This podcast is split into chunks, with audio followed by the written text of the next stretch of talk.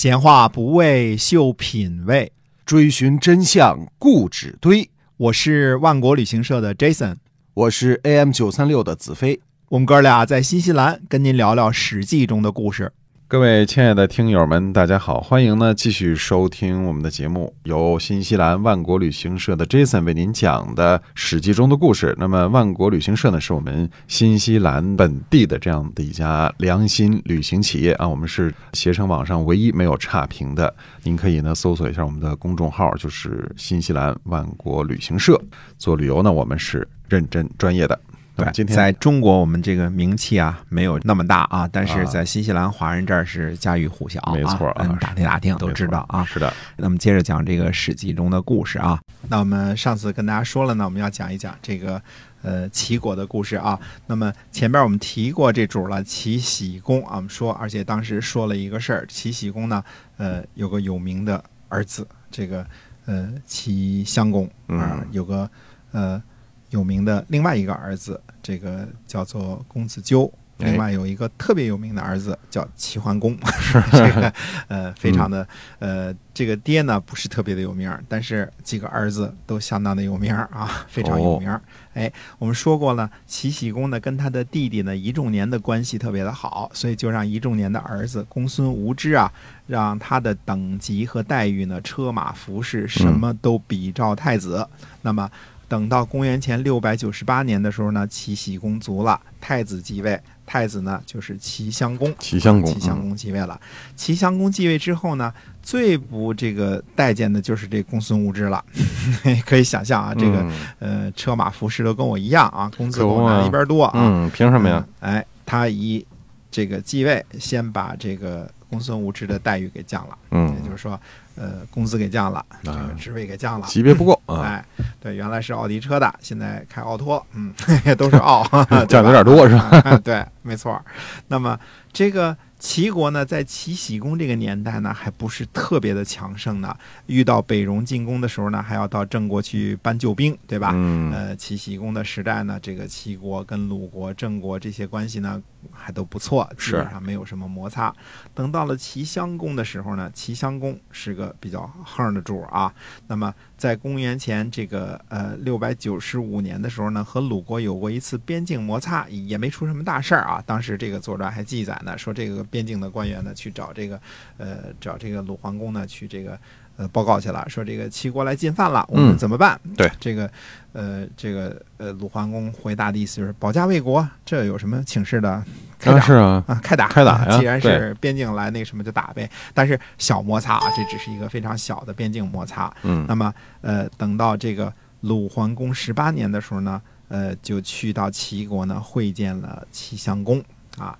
那么齐呃鲁桓公的夫人是谁呢？是文姜。文姜是齐僖公的女儿，就是呃，而且呢，呃，嫁给这个鲁国诸侯的这种级别呢，呃，一定是嫡女，就嗯，是应该是应该是嫡女啊，女不会啊。不会是这个庶出的啊。就。是大老婆生，正妻所生，哎，总而言之呢，她是齐襄公的呃姐姐或者妹妹啊，嗯。有可能是亲姐姐、亲妹妹。哎，那么你想想当初齐僖公本来想把文姜嫁给郑国的公子乎，这也是呃当时这个太子级别的了，就是后来这个流亡海外的那位这个郑立公啊，嗯。可见呢，这文姜公主呢还是很受到齐僖公的喜爱的。那么后来呢，齐僖公终于把文姜呢嫁给了鲁桓公，呃，而且在送亲的时候呢，呃，这个呃《左传》上还记载呢，说这个送亲的时候呢，他超越了诸侯的礼仪，多送了一程。这事儿春秋也记载了，嗯，记了一笔啊，嗯呃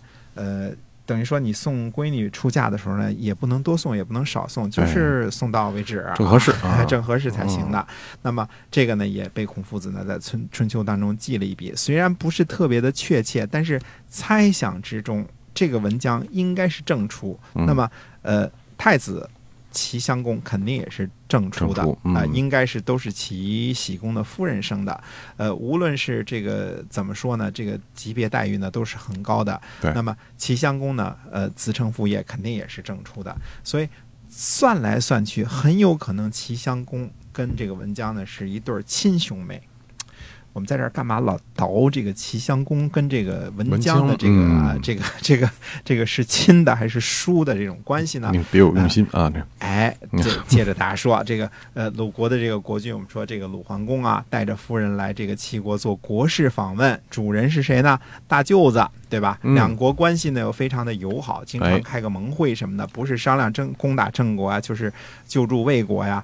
按说这个访问呢，属于公司两方面都应该是非常愉快的，可对啊是偏偏呢出了点岔子。嗯，出的什么岔子呢？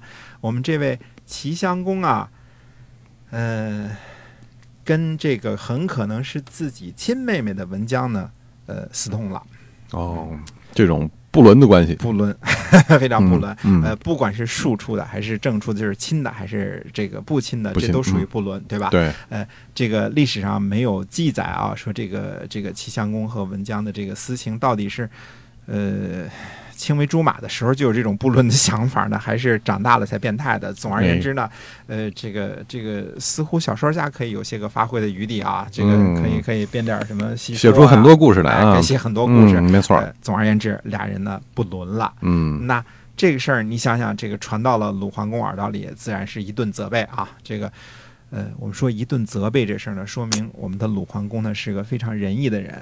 嗯这事儿呢就是不仅搁一仅脾气稍暴点儿的，就大嘴巴子就上去了。我估计、啊、可不吗这这嗯这这这这这基本上一顿臭揍啊，这个，呃，一顿责备，把这个文姜呢就给骂了一顿，骂了一顿啊，只是只是哎只是骂了一顿，只是骂了一顿，。嗯，这文姜呢，呃又把受责备这事儿呢，又跟齐襄公说了。嗯，反正嗯，又是亲哥哥，又是情哥哥啊，这哎这亲上加告状了亲啊，嘿 就告了个小状。所以说呢，鲁桓公自己呢，开春呢，这个就到了齐国，一待呢，这中间呢就待了几个月呢。呃，公估计中间呢有不少的这个宴请啊，这个嗯这个大家这个革命就是请客吃饭嘛，对吧？嗯，哎，结果呢，在某天的一个宴请是四月初十这一天，当时这个宴请的时候呢，所以我们看《左传》啊，哪一天都记着呢啊。嗯，那么齐襄公呢又请客吃饭，呃，鲁桓公呢在宴席上呢，就我们今天的话讲就喝高了，嗯断片儿了，嗯断片儿了之后呢，这个呃齐襄公呢就吩咐公子彭生呢把鲁桓公呢抱到车上去，嗯，嗯，公子彭生呢，呃，力气估计挺大，呃，这个鲁桓公呢，在呃没上车的时候呢，只是断片儿了，但是个嗯活人，上车之后呢，变成个死人了。死人了，嗯，嗯，使了暗劲儿。公子彭生呢，在抱鲁桓公上车的时候呢，使了暗劲儿。结果呢，鲁桓公一国的国君在做国事友好访问，这个喝酒喝了多几杯之后呢，呃，暴毙啊。被拉杀是吗？对，拉萨对，嗯所以鲁国呢，一国之君啊，携带着夫人去睦邻友好国家进行正式访问。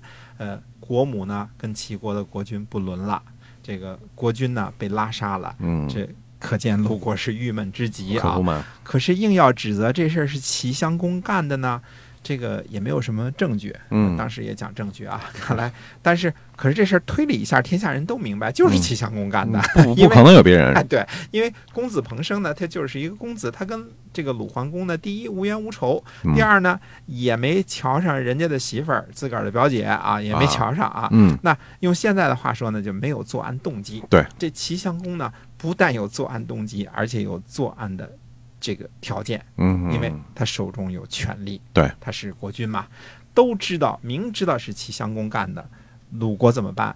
也没辙。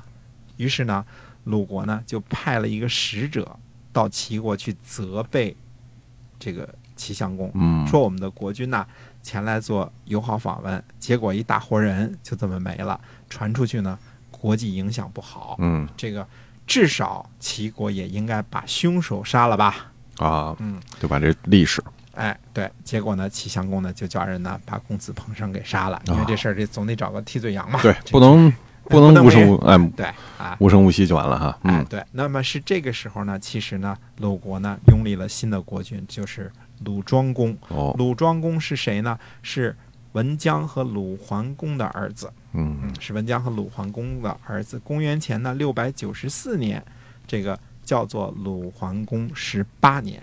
鲁桓公十八年，嗯，转过年来，再过了一年，这一年啊，这一年的纪年不变啊，转过年来叫做鲁庄公元年了。嗯，可是这位儿子呢，公开的不承认这个有帮凶杀害父亲嫌疑的文姜为母亲。哦，由于文姜在齐国没有回来，所以鲁庄公虽然成为了国君，史书上呢不把这件事呢称作继位。看来这个娘亲如果在的时候得亲临现场，嗯。这个才叫继位继位这个仪式。啊。所以呃，鲁国呢不称作继位，所以孔夫子记载的时候就把这些什么时候是继位，什么时候不继位，这些春秋的礼仪呢都记载的非常非常的清楚。嗯，那么，呃，这个呃齐襄公的故事呢还没有说完，是的。我们下回呢再跟大家呃接着说，因为齐国呢也是中国历史发展当中很重要的一段啊。嗯那么下回有时间呢再跟大家接着聊。是的，今天我们这个史记中的故事先跟您讲到这儿哈。那么如果您喜欢的，希望您呢帮我们分享到这个朋友圈里啊，感谢您的收听，哎，求分享啊。那今天我们节目就先跟您讲到这儿，下期再见。